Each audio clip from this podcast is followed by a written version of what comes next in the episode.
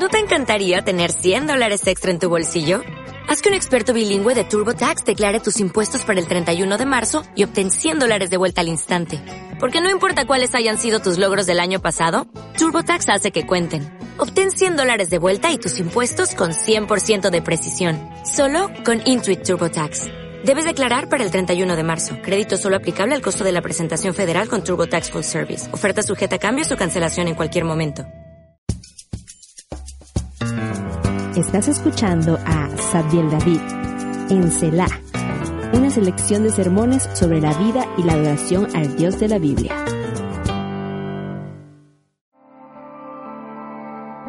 Escogió a la tribu de Judá y al monte Sión, al cual ama. Construyó su santuario alto como los cielos, como la tierra que él afirmó para siempre escogió a su siervo David, al que sacó de los apriscos de las ovejas, y lo quitó de andar arreando a los rebaños, para que fuera el pastor de Jacob, su pueblo, el pastor de Israel, su herencia. Y David los pastoreó con corazón sincero, con mano experta los dirigió.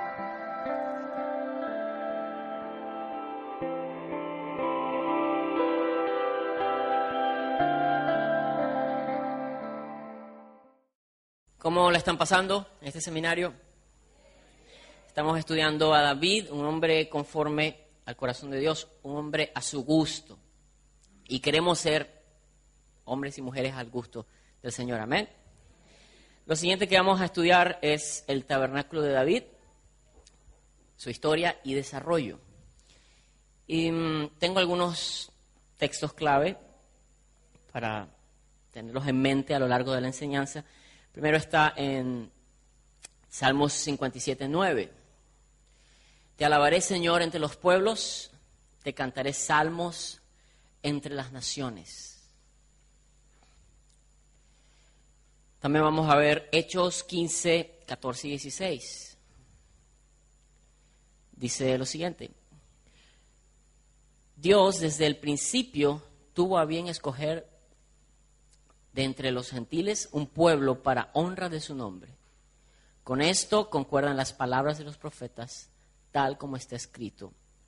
Después de esto volveré y reedificaré la choza caída de David o el tabernáculo de David. El tabernáculo era una tienda, una choza, una tienda de campaña, como en algunas traducciones dice, algo muy parecido a esto que tenemos aquí, el, tabernáculo de David, ¿dónde empieza? ¿Dónde empieza? Porque conocemos que había un tabernáculo, que era el tabernáculo de Moisés, que él vio por revelación eh, el, modelo original que Dios le mostró y construyó la tienda. Eh, junto a la gente que Dios había escogido y sobre la cual había eh, derramado su espíritu para crear esos diseños el pueblo llega a la tierra prometida y el tabernáculo de, de Moisés lo vemos luego en, dos lugares, básicamente en Silo y en Gabaón. Lo vemos allí. Pero el tabernáculo de David estaba, como ya hemos visto, estaba en Jerusalén. Y creo que todo esto comienza con una gran fiesta. ¿Recuerdan cuando llevaron el arca a Jerusalén? Bueno, primero hubo un, velorio, ya lo sabemos, es, triste, pero después David tomó los correctivos necesarios, involucró al sacerdocio y era una fiesta nacional. Estaban llevando la presencia de Dios o el, cofre, eh, el arca, eh, la caja dorada, el tesoro nacional que representaba la presencia y el apoyo, la aprobación de Dios, lo estaban llevando a la capital, a la nueva capital de, de Israel, que es Jerusalén. Hablamos de que Jerusalén era la ciudad que Dios quería, Dios, Dios ah, desde allí estaba, eh, había ministrado desde la antigüedad allí y mm, hablamos del orden del sacerdocio según el orden de Melquisedec, de Melquisedec del cual Jesús es, por decirlo así, heredero, o él es el, el, que queda ahora a cargo de ello. Vamos a, leer Crónicas, primera de Crónicas 16, 1 al 3. Primera de Crónicas 16, 1 al 3. Dice, el arca de Dios fue llevada a la tienda de campaña que David le había preparado. Allí la instalaron y luego presentaron holocaustos y sacrificios de comunión en presencia de Dios. Donde estaba el arca, estamos hablando antes de Cristo, donde estaba el arca, allí estaba Dios. Vamos, dígale que a su lado. Donde estaba el arca, allí estaba Dios. No sé si usted lo había escuchado antes, pero la idea del arca del pacto es que simboliza el trono de Dios. El trono de Dios está cubierto por querubines y de allí que la, tapa del, cofre, que es el propiciatorio, donde se echaba la, sangre por los pecados del pueblo, eh, donde se ofrecía la expiación, está adornada con estos dos seres alados llamados querubines. Entonces simula el trono de Dios, donde se sienta Dios, donde está Dios. De manera que eh, no es difícil imaginarse a Moisés que dice que cuando estaba cara a cara y hablaba cara a cara con Dios, como alguien habla con su amigo, no era difícil imaginarse a Moisés postrado enfrente de este mueble. Versículo 2. Después de ofrecer los holocaustos y los sacrificios de comunión, David bendijo al pueblo en el nombre del Señor y dio a cada israelita, tanto a hombres como a mujeres, una porción de pan, una torta de dátiles y una torta de pasas. ¿Cuántos han probado los dátiles? Son muy sabrosos. Me llama mucho la atención eso porque el rey hace partícipe al pueblo de eh, la felicidad de tener la presencia de Dios en, el, en la ciudad donde ellos habitan. Y esto, aquí vaya mensaje para los que son líderes, para los que ministran en la iglesia o son líderes de cualquier, en cualquier índole. Hagan partícipe a sus seguidores, a, su, al pueblo que ustedes sirven, háganlo partícipe de, de las fiestas de Dios, de cuando cuando Dios está involucrado en algo, haga partícipe al otro. Y me llama mucho la atención que supongo que del tesoro real eh, salió todo el dinero para pagar todas estas tortas y o sea, le dio a todos los habitantes. Ahí había personas no solo de Jerusalén, sino de las demás tribus. Era literalmente era una fiesta nacional. El hecho de que se dedicara esta tienda de campaña para que la presencia de Dios reposara. Entonces, ah, eso, yo veo eso y, eso a mí me motiva a, dar más a la gente a la que yo sirvo, a la gente a la que yo ministro. Que, que más que salga de mí. ¿Sí me está entendiendo? Invierta en la gente, hágala partícipe sí hay momentos, como de hecho David dice, ¿quién quiere ser parte de esto que estamos haciendo? Y todos iban con las ofrendas y daban oro y, todo lo necesario. Eso es importante. Pero hay momentos también en que eh, el líder tiene que darse cuenta que debe invertir también en, su pueblo. Tómalo en cuenta. Eso, usted padre de familia, líder de célula, eh, líder de de cualquier, en cualquier área. El enfoque de David siempre fue la comunión con el Dios vivo. Eso lo hacía feliz a él. Quería tenerlo cerca, siempre presente. Y creo que eso es también lo que Dios esperaba, estar cerca, estar siempre presente. Eso es lo que Dios tenía con el hombre en el Edén. ¿Recuerdan? Todas las tardes pasaba, hasta que una tarde pasó y, el hombre no asistió a la cita y era que el hombre había desobedecido la palabra que le había dado, entró el pecado de la humanidad y ya conocemos el resto de la historia. Pero Dios, a Dios le place tener comunión con nosotros. David lo entendió y David por eso trae el arca. Salmo 51, 15 al 17. Esto ilustra cómo David entendió cómo era la adoración que Dios exigía la, adoración que Dios quería, la, adoración que, Dios buscaba. Dice Salmo 51, 15 17. Abre, Señor, mis labios y mi boca proclamará tu alabanza. Tú no te deleitas en los sacrificios, ni te complaces, ni te complacen los holocaustos. De lo contrario, te los ofrecería. El sacrificio que te agrada es un espíritu quebrantado. Tú, oh Dios, no desprecias al corazón quebrantado y arrepentido. No está diciendo que está mal, estaba mal ofrecer sacrificios, porque en la época en que David vivía era lo correcto, porque eh, estaba instituido que así fuera como un, uh, permíteme usar esta palabra, como un presagio de lo que sería el Mesías. Pero una vez que el Mesías paga el precio definitivo, Él es el Cordero de Dios que quita el pecado del mundo, entonces no es necesario. Entonces, Él lo que está diciendo no es que hacer sacrificios está mal, está bien para Él, para Él, para ellos, en su, en su época, está bien porque Dios lo instituyó, pero Dios no lo instituyó porque quería la sangre de los animales. Dios lo instituyó como un modo de, eh, como una imagen profética de lo que sería la redención del mundo, de, los humanos. Entonces él lo que quería era que lo hicieran entendiendo, entendiendo el, concepto de eh, arrepentimiento, de expiación. Esa es, la idea de Dios, no, no simplemente dar al animal. ¿Qué pasó? Una rutina que se le perdió el sentido, se volvió en inservible.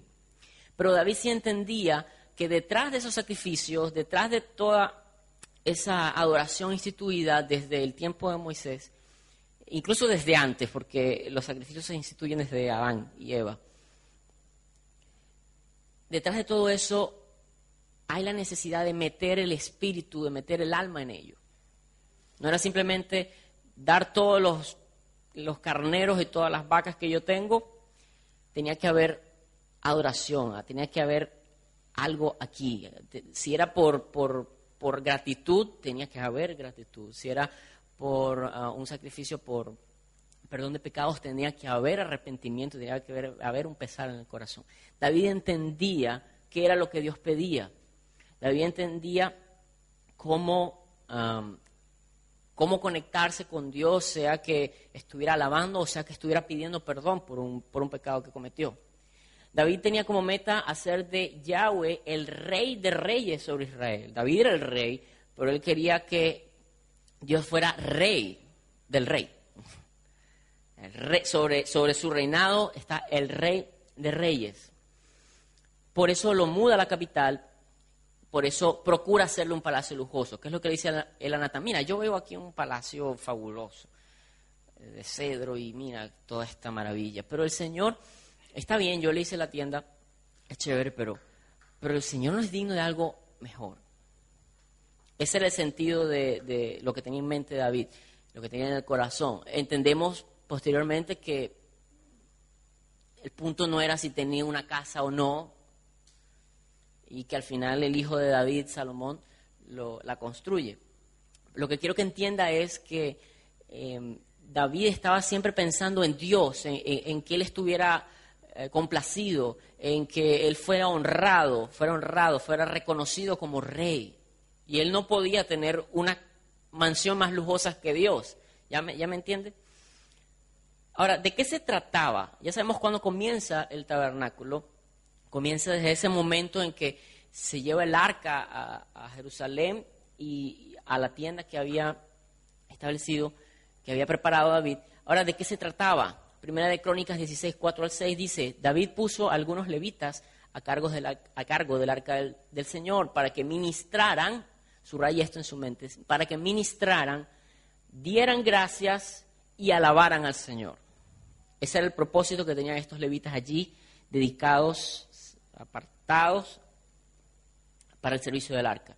Ministrar, dar gracias y alabar al Señor.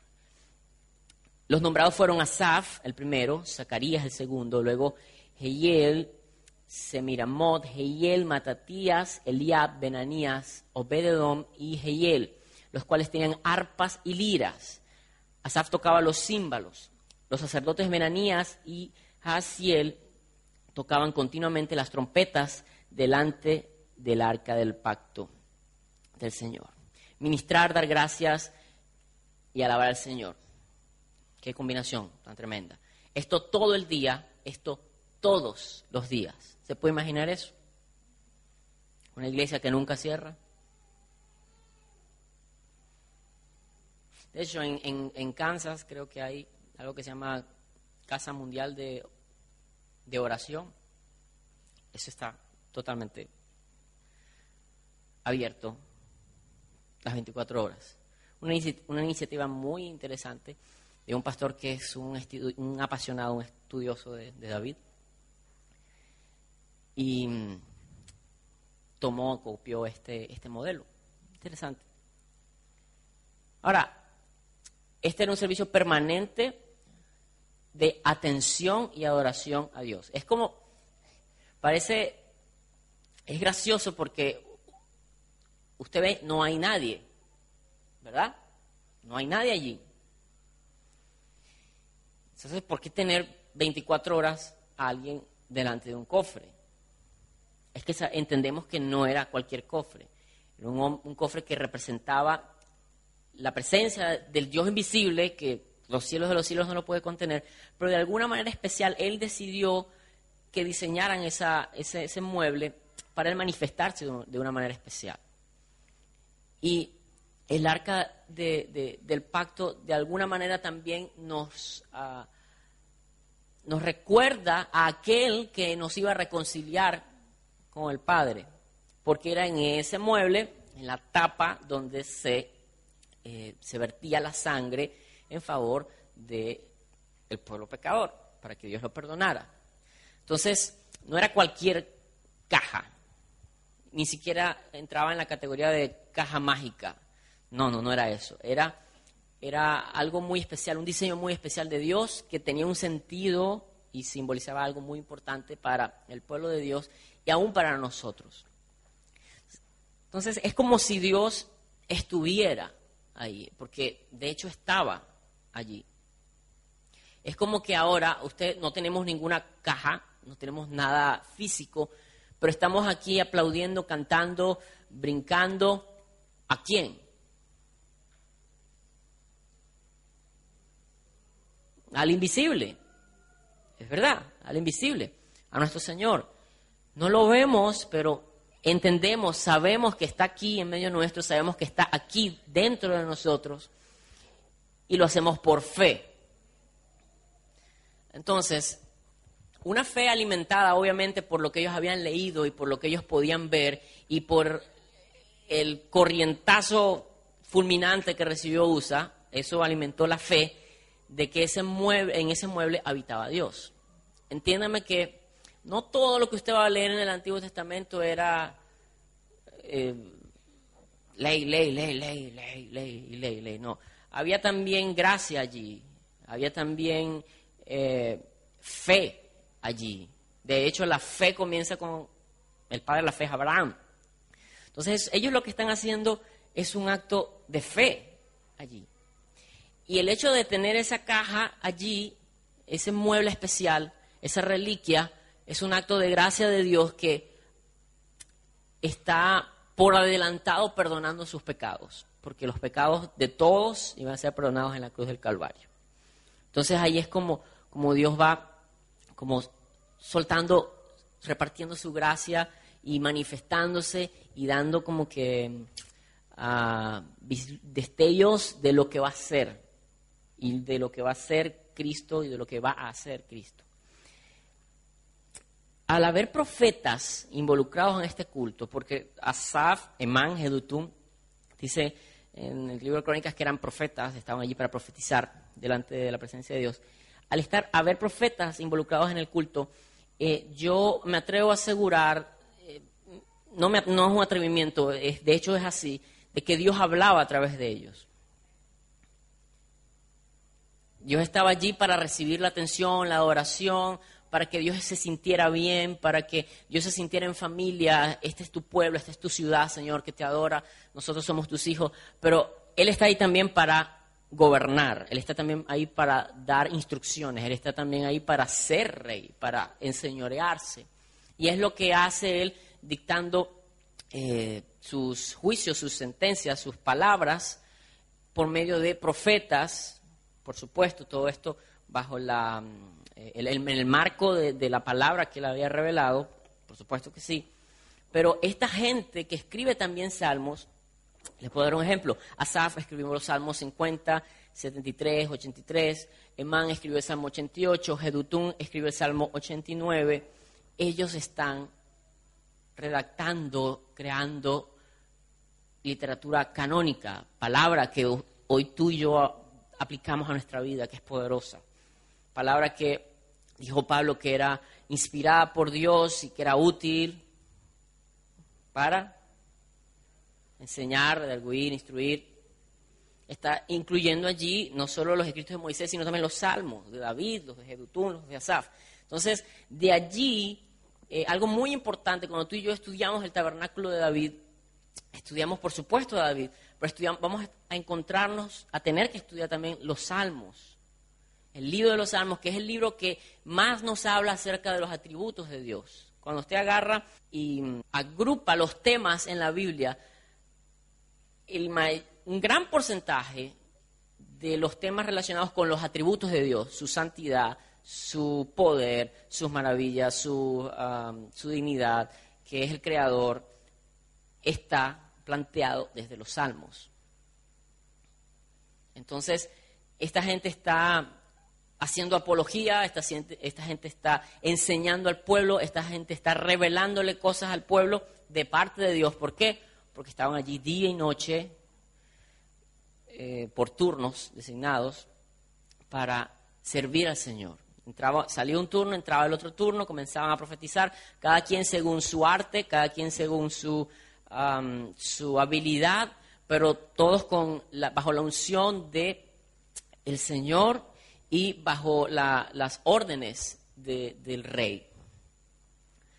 Entonces, lo siguiente lo he denominado la era de los salmos.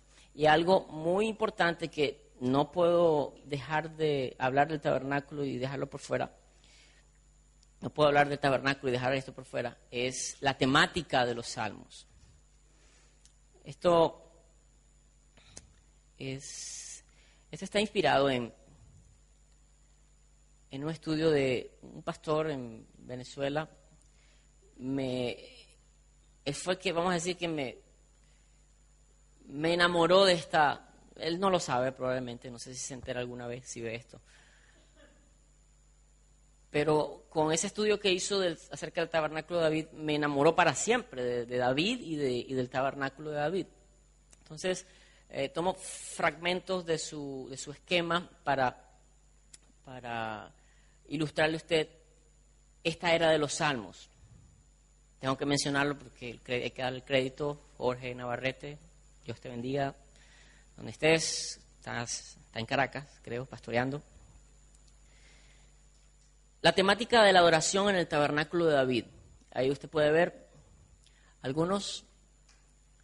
Dios mismo, su persona, tiene ahí como ejemplo el Salmo 93. ¿De qué más se habla? De la creación de Dios. ¿De qué más se habla? De los portentos de Dios. El Salmo 136 narra todas las historias de todas las batallas que, que ganaron y, cómo Dios se, glorificó. Eh, Salmo 103 habla de los beneficios de Dios para el hombre. También habla de la Torah o la palabra de Dios, el Salmo 119. También eh, otra temática, la temática del caminar con Dios, la experiencia del salmista en el Salmo 32, 51, por ejemplo. Otra, otra cosa importante en esta era de los salmos es ver cuáles eran los principios que regían la adoración en la época de David. Eh, uno era la alegría y la espontaneidad. Ustedes veían a David brincando, saltando, hasta la esposa lo criticó, pero él era espontáneo, él era, él era sincero. Y él, procura que nosotros seamos espontáneos, que seamos sinceros. No, no adore no adore como alguien más adora. Adore como la Biblia dice, pero adore como usted haciendo lo que la Biblia dice. No procure cantar como alguien más, no procure danzar como alguien más, no procure predicar como alguien más. Dios lo dice a usted como lo hizo, con el gentilicio que le dio. Yo no puedo adorar a Dios como los dominicanos, no puedo. No puedo, ni lo voy a lograr hacer. Pero puedo adorar a Dios como de la manera en que Él me diseñó para hacerlo. Eso es muy importante, sea espontáneo con Dios. No porque usted no pueda cantar como cualquiera de los que se, se para aquí a dirigirnos a adoración, entonces quiere decir que usted es un mal adorador, que Dios usted no lo escucha, que Dios usted no lo quiere. Absolutamente no. Dios a usted le dio habilidades, Dios a usted le dio una conformación a usted para, para usted expresarle gloria a Dios en la manera en que usted es. Entonces sea espontáneo, sea alegre. Eso tampoco se, eso tampoco se, se copia. Eso simplemente se está alegre o no se está alegre. Entonces, alégrese porque Dios le ama, alégrese porque usted es parte de su pueblo y alégrese porque disfrutamos mejor cuando estamos alegres, ¿o no? ¿Cómo usted disfruta del servicio cuando está con un problema está, y todos brincando, saltando, adorando al Señor, levanta las manos y usted está ahí con el problemón que tiene? Alégrese y usted va a disfrutar mejor la presencia de Dios. Otro de los principios, reverencia. Este es otro de los principios que regían la adoración en el tabernáculo de David. Salmo 95 es el que habla de venir, venid, adoremos, postrémonos, arrodillémonos delante del Señor, nuestro Hacedor. Otra, sensibilidad a la voz de Dios. En ese mismo salmo dice, si oyes hoy su voz, no endurezca su corazón. O sea, esta gente está, así como cuando nosotros le traemos una canción nueva y usted se la aprende, bueno, esta gente está aprendiéndose estas canciones y Israel las está cantando en sus festivales, en sus reuniones, pero son canciones que están inspiradas por el Espíritu Santo y que van a, son, son inmortales porque hasta el sol de hoy las tenemos. No tenemos su música, cómo suenan, pero sí tenemos sus palabras. ¿Qué tiene también el tabernáculo de David? ¿Qué principio le regía? Profecía. Y quiero que tenga eh, escuche bien esto, profecía, la voz, del, la voz de Dios en los labios del adorador. ¿Okay? Cuando ese adorador está hablando, está cantando, está inspirado, lo que está allí hablando o quien está ahí hablando es Dios. Eso es danger, ¿ok? Eso es peligroso pero ocurre, pasó con ellos. En 2 Samuel 23, 1 al 7, usted va a encontrar, esto me fascinó cuando lo leí, no lo voy a leer ahora, pero léalo en su casa. Esa es la oración final o la canción, la última canción, el último hit de David antes de, morir. Y qué tremendo. Ese hombre hablando, o sea, Dios hablando otra vez de Él. Y ustedes ven que repetidas ocasiones los salmos hay palabras que no simplemente hablan de Dios, sino que son atribuidas a Dios. Dios está hablando en primera persona al pueblo a través de un profeta, llámese David, llámese Asaf, llámese Jedutun, cualquiera de los designados para ministrar en la presencia del Señor. Principios que regían la adoración, otro, la exhortación. También hay salmos que son para exhortarnos, para regañarnos, para jalarnos las orejas. Deberíamos cantar más canciones de esas aquí, ¿verdad? En la iglesia. No, no, no, ustedes se portan bien, ustedes no. Santidad, Salmo 51 y algunos salmos que se les titula salmos graduales caen dentro de esta categoría. Y algo muy importante que en un principio que regía la adoración en, en el tabernáculo de David era el Selah. El Selah es pausa es un tiempo de silencio. No hay música, no hay canto. Estás delante de Dios, estás callado. Yo sé que algunos círculos cristianos le tienen pánico al silencio, pero está en la Biblia, hay muchas veces. Usted ve todos los salmos, muchos salmos, en todo el libro está repleto de Selah. Porque tú cantas al Señor, pero hay momentos en que tú tienes que detenerte y dejar que Dios te hable o dejar que tu cerebro procese lo que tú estás cantando. Entonces, esta, este principio regía la adoración en tiempo de David, el Selah también. Por último, en esto de la era de los salmos, vamos a ver cuáles formas de adoración había. Obviamente, David, un músico muy diestro, reconocido, adoraban con instrumentos musicales y la Biblia nos da mm, algunos indicios de cuáles instrumentos ellos utilizaban. También había aclamación o alabanza corporativa. Aclamen al Señor, naciones todas, ah, vengan, alabemos al Señor. O sea, hay siempre esas invitaciones. Hay canciones que son de personales, pero hay canciones que son corporativas. Danza, por supuesto. Esa es otra de las formas, de las expresiones de, adoración que había en el tabernáculo de David procesiones, marchas sacerdotales, el arca de Dios va para otra parte, ocurría. Gritos de alegría, recuérdense, todo era muy espontáneo. Y aparte de eso, estaban los sacrificios que, repito, para la época de David eran aceptables, debían hacerlo, estaba instituido. no era simplemente vamos a cantarle al arca, ellos tenían que dar sus ofrendas tenían que ofrecer sus corderos. No es solamente cantar el domingo, también hay que diezmar, también hay que dar las ofrendas, también hay que... Eso un tip. Ahora, acerquémonos al tabernáculo de David desde una perspectiva actual, desde una perspectiva del nuevo pacto. Y déjeme aclararle, no voy a pasar mucho tiempo en esto, pero déjeme aclararle lo que el tabernáculo de David no es. El tabernáculo de David no es, en primer lugar, no es la antítesis del tabernáculo de Moisés. Cuando digo antítesis es lo opuesto. No que fue que David creó un tabernáculo para hacerle competencia al de Moisés, porque el de Moisés era estaba obsoleto, no servía. Eso, eso no era lo que él tenía en mente. Él simplemente quería llevarse la presencia de Dios a donde él estaba, a la ciudad santa, a la ciudad de Jerusalén. Dice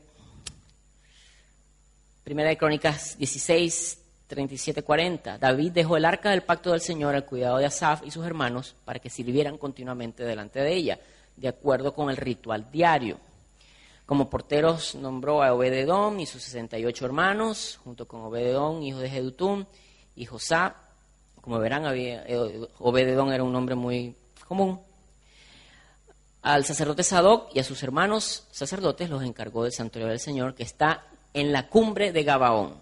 Allí había un santuario, de allí habían traído el arca, o allí anteriormente estaba el arca, y, ese, ese santuario quedó allí.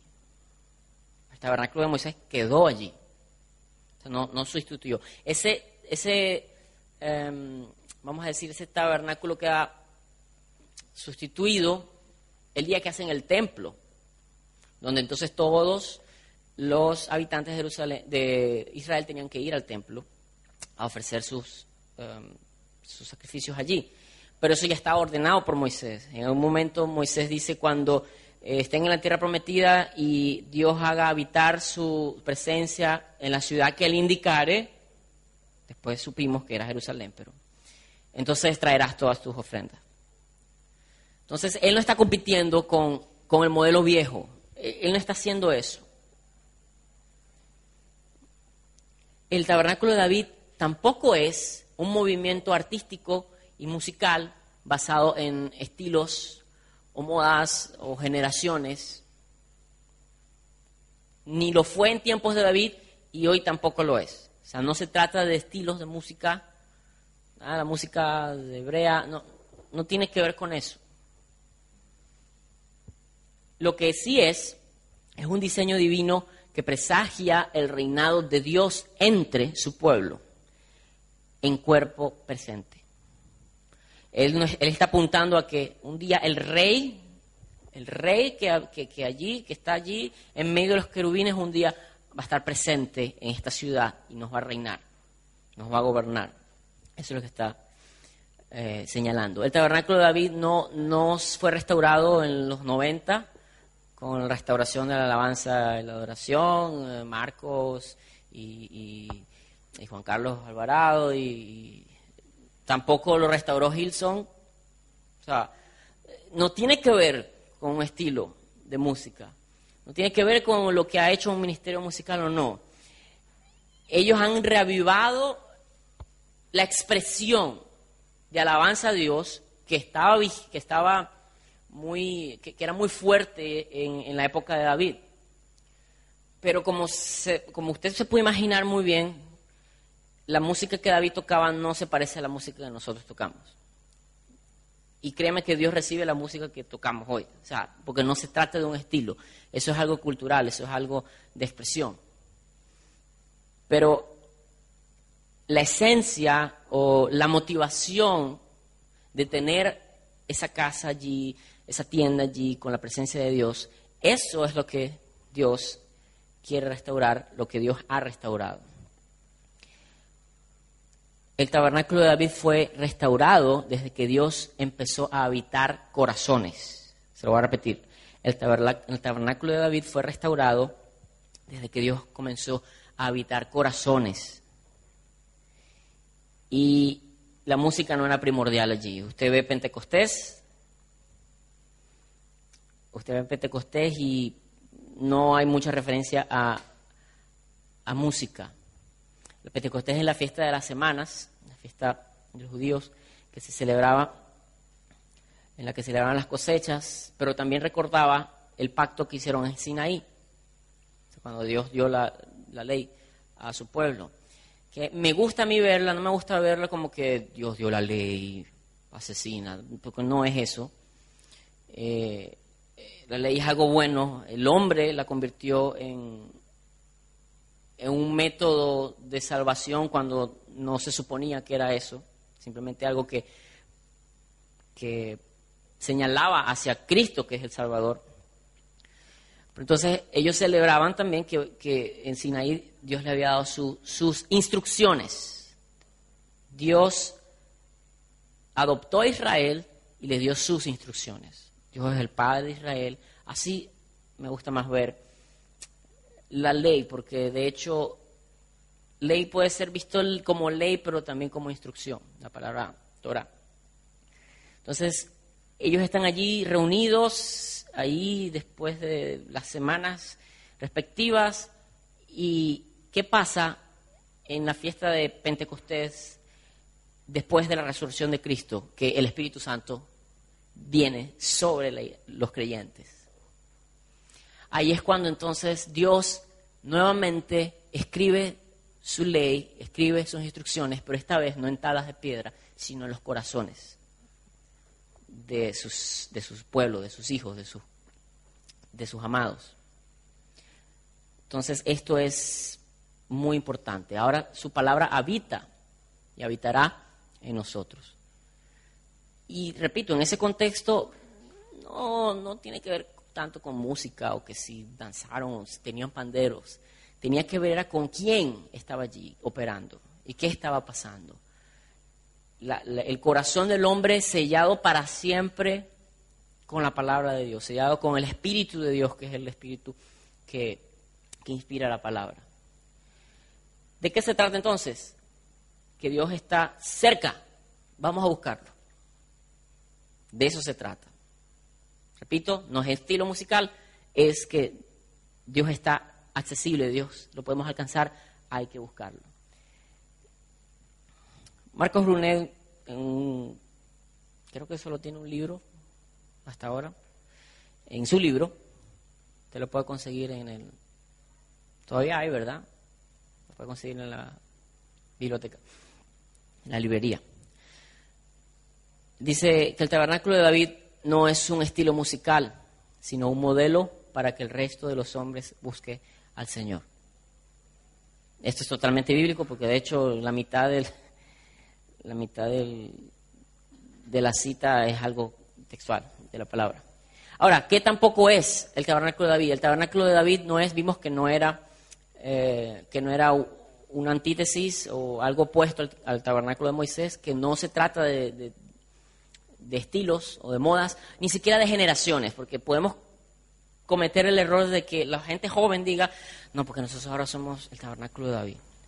Y nuestra forma, nuestra expresión es mejor, porque nosotros tenemos a Hilson y a Betel y a los otros, y nosotros sí estamos en la onda. Entonces, aquellos quedaron, los himnos y, y las cancioncitas y los coritos pentecostales quedaron eso quedó allá, eso, eso no. No se trata de eso. No se trata de eso. ¿De qué tampoco se trata? No se trata de un proyecto nacionalista de asimilación a cierta cultura y sus expresiones.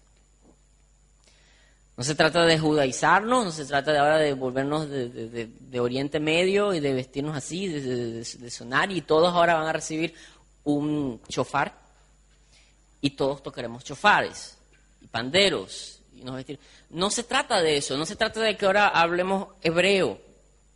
No se trata de eso, restaurar el tabernáculo de David. Dios no lo pretendió en el primer siglo y, y tampoco lo pretende ahora. Qué bueno es saber y entender que las culturas tienen su lugar dentro de la adoración a Dios, todas. Y qué bueno es tomar ciertos elementos con un sentido y un propósito. Ese shofar no suena aquí en esta iglesia eh, loco, como dicen, sino con un sentido y con un significado muy particular. Entonces no, no, quiere decir que entonces ahora nos vamos a asimilar y, y, vamos a entonces a, a, jurar ante la bandera de, de Israel y no, no se trata de eso, no, no es convertirnos. Eso se demuestra cuando el derramamiento, cuando leemos acerca del derramamiento del Espíritu Santo, también en la casa de Cornelio, en, Hechos 10. Pedro queda así como que, ah, ok, o sea, pasó en el templo, en, el aposento alto, en Pentecostés, pero esta gente también le está pasando lo mismo que nos pasó a nosotros. El Espíritu Santo está sobre ellos. Entonces Dios no estaba, eh, Dios no tenía su espíritu o esa renovación de la adoración según David, no estaba limitada al pueblo de Israel, a la nación de Israel. Una vez más, no se trata de música, no se trata de la música de David, no se trata de los instrumentos de David, no se trata de los uniformes de los sacerdotes del tabernáculo, no se trata del idioma que ellos hablaban. Dios ha restaurado que el estar entre sus hijos, en cada uno de ellos, y espera el mismo trato. Escúcheme bien esto. Dios ha restaurado el estar entre sus hijos, entre su pueblo. Eso es lo que Dios ha restaurado porque estuvo en medio de nosotros a través de, en, Cristo, pero ahora que Cristo está en lo alto, decía que convenía que el Espíritu viniera, ¿verdad? ahora el Espíritu Santo está entre nosotros, está en nosotros, y créame que Dios está deseando el mismo trato, Dios está esperando el mismo trato de su parte el trato que le dio David. De eso se trata. Que nosotros seamos capaces de respetarlo, de temerle, de amarlo, de valorarlo de la misma manera en que David lo hizo. Y todavía más, por cuanto ya se han cumplido las, las pautas, ¿no? Ya el, Mesías vino, murió, nos dio vida eh, eterna, nos dio la, promesa. Y hemos sido sellados con el Espíritu Santo. Lo último que vamos a ver es la doble naturaleza del tabernáculo de David. El tabernáculo de David tiene una naturaleza profética. Ya saben que les he dicho durante este seminario que David era un profeta. Porque sobre él estaba el Espíritu de Dios, sí, y porque él hablaba, habló muchas veces de parte de Dios, como si Dios hablara, pero también habló acerca de Dios cosas que, iban a acontecer. Entonces, este tabernáculo, este sistema estaba lleno de profetas que estaban hablando de parte de Dios y escribieron partes de la Biblia. Entonces se trata de ah, un ambiente en el cual Dios está, en el cual Dios también puede hablar y comunicar lo que hay en su corazón. Esto definitivamente es algo profético. Abraham se le anticipó en el monte Moria cuando estaba él, se acuerda, a punto de degollar a su hijo, como Dios le había dicho que hiciera. Abraham se le anticipó en esa montaña el Evangelio. Me explico, él estaba a punto de dar a su hijo, pero en esa montaña se le hizo ver que el que iba a dar a su hijo era otro. ¿Sí me explico? No lo mates. Hay un cordero. Mm, Señor provee. El Señor provee un Salvador para la humanidad. Abraham, no, yo, no te, yo no quiero tu hijo. Yo lo que quiero es, tú eres mi amigo, yo quiero que tú sepas que el que va a dar su hijo soy yo. Entonces a, Abraham se le anticipa eso. Pero, ¿qué se le anticipa a David? A David se le revela que mayor que la casa que él quería construirle a Dios, es la casa que Dios ha preparado para sus fieles. Y le ha revelado que el constructor de esa casa es mayor que David. Viene de David, pero es mayor que David. La habitación sería otra, no la que, la que David se imaginó, un templo así, de madera, de, esto, de cedro, y las columnas y los capiteles y aquello. El material sería otro, la habitación sería otra. El material sería su misma descendencia, sería la familia de David, sería la familia de la fe, que somos todos aquellos en quienes habita la presencia del Santo. Eso es la naturaleza profética del tabernáculo de David. Y constantemente habla acerca de que todas las naciones conocerán que Dios es Dios.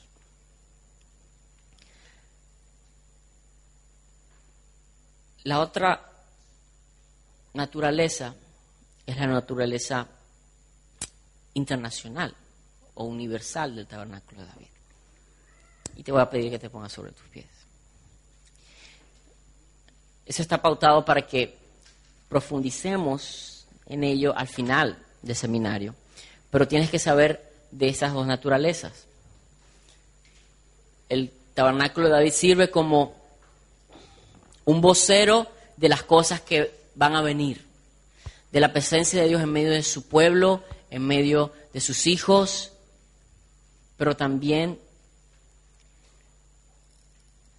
sirve como un punto de apertura para todos aquellos que sin necesidades, no, no necesariamente eh, conociendo los pactos de Dios a lo largo del tiempo, ahora pueden ser parte de este nuevo pacto, que es en Cristo Jesús, que es en su sangre, de este cordero que fue entregado en el propiciatorio real, en la presencia del Padre. Aquí se derramaba sangre de corderos, de animales, pero no podían quitar los pecados. Pero la sangre que fue vertida en aquella cruz, un dato interesante, según los, los estudiosos, el mismo monte sobre el cual le he revelado, como dije, el Evangelio a Abraham, donde él da su, donde él ofrece a Isaac. Años después, tiempo después, resulta ser un monte en el cual el cual llamaron lugar de calavera. Puede buscar, busque los, los diccionarios bíblicos. Entonces es que es tremendo que Dios sabe lo que va a hacer y Dios le revela a sus amigos, a sus profetas, lo que ha de hacer. Dios le reveló a David que su descendencia, o su, más bien su descendiente, sería rey perpetuamente. Yo no sé cuántos le han dado su lealtad a ese rey. No sé cuántos han dicho, Señor Jesús, tú que moriste por mí, tú que te levantaste de los muertos, tú eres mi rey para siempre. Pero si tú vas a involucrarte en esto, si tú quieres ser parte de, esta, de este tabernáculo renovado, lo primero que tienes que hacer es que la presencia que estaba prefigurada, que estaba el presagio que era esta tienda y esta, este mueble allí especial, es que ahora Cristo está por la fe en nuestros corazones, por su espíritu en medio de nosotros. Tu vida no puede ser igual, tu vida no puede ser la misma. Tú no puedes andar por la vida pensando que, nada pasa contigo. Dios está en ti, Dios está contigo, Dios te rodea, Dios, Dios te guarda, Dios te abre oportunidades para tú honrarlo, para tú vivir, para tú ah, aplicar lo que conoces, para tú darlo a conocer. Tu vida no puede ser la misma a partir de ahora. Te vas a equivocar, sí, David se equivocó, David es el, el modelo que estamos siguiendo. Y David se equivocó, pero David volvió, David rectificó, David apeló a esa gracia salvadora que tú y yo sabemos que en Cristo Jesús tenemos.